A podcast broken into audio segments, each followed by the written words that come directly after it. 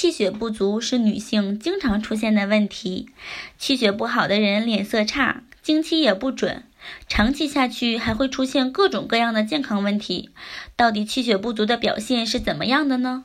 怎样才能知道自己到底气血足不足呢？就算知道了，那么气血不足我们应该怎么办呢？气血不足呢有很多种症状，比如健忘心悸，心主血脉，又主管人的精神活动。心的气血不足，则心神失养，所以常表现为心慌气短、健忘。有时呢，有很多人也会出现头晕耳鸣的状态，这也是属于气血不足。大脑的功能需要依赖气血的充养，且精血、精气之间可以互相互化。若气血不足，不能上冲头目，或治肾精亏虚，可见头晕耳鸣、面色萎黄。脾胃是气血生化之源，脾胃虚弱则气血不足，面色萎黄无光泽，容易感到浑身倦怠乏力、少气懒言。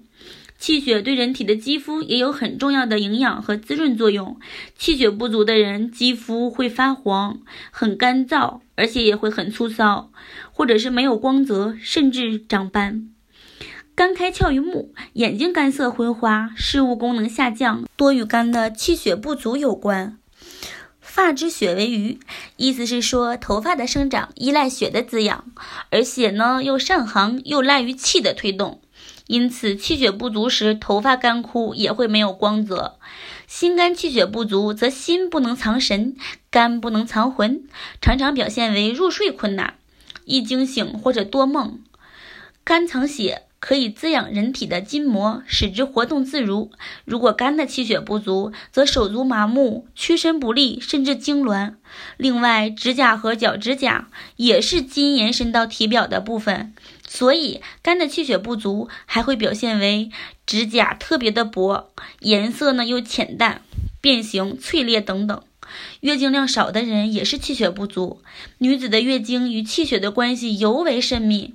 如果气血不足，常会出现月经期量特别少，甚至月经停闭、疲倦无力呢？也是气作为人体脏腑的机能活动，提供动力。气的充足可以使人保持活力。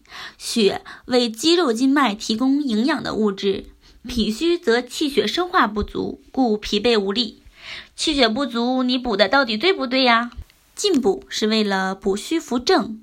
若不虚而补，补之过度或者不当的进补，均可引起不良反应。进补呢有补气、补血、补阴、补阳四个方面，并且需要依照个人的体质和病症进行辩证变体进补。虚则辅之，实则泻之，热则寒之，寒则热之。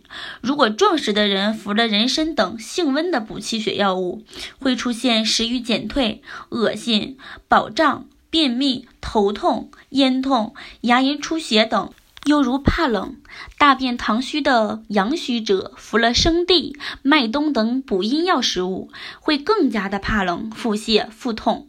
这些都是因进补不当，损伤了胃气，违反了中医辩证说变体施补的原则。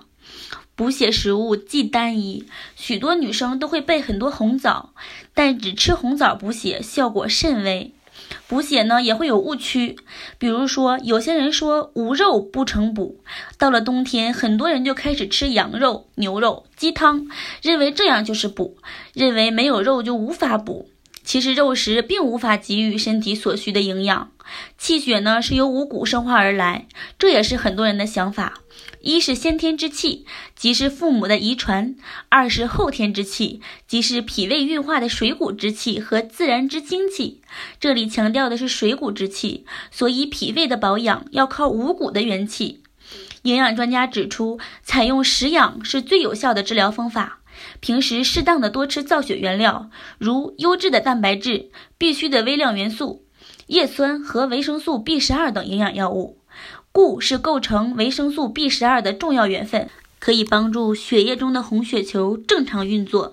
锌则是会直接影响成熟红血球的功能。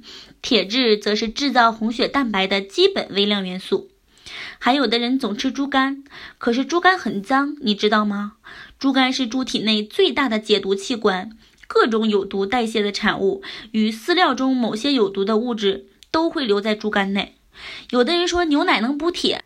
其实牛奶的含铁量并没有很高，难以补给经期贫血的女性所需要的铁元素，因此依赖喝牛奶来补血肯定是不行的，并且医学研究表明，人体并不适合动物乳，无法吸收其中的大量分子物质。还有会用阿胶补血的，可是阿胶补血真的有那么强吗？很多人都认为阿胶补血，其实人体的血绝对不是靠吃驴皮血所造的阿胶就能来补充的。要是你的脾胃功能正常，哪怕就是吃米饭、馒头也能补血，这呢才是正确的补的原则。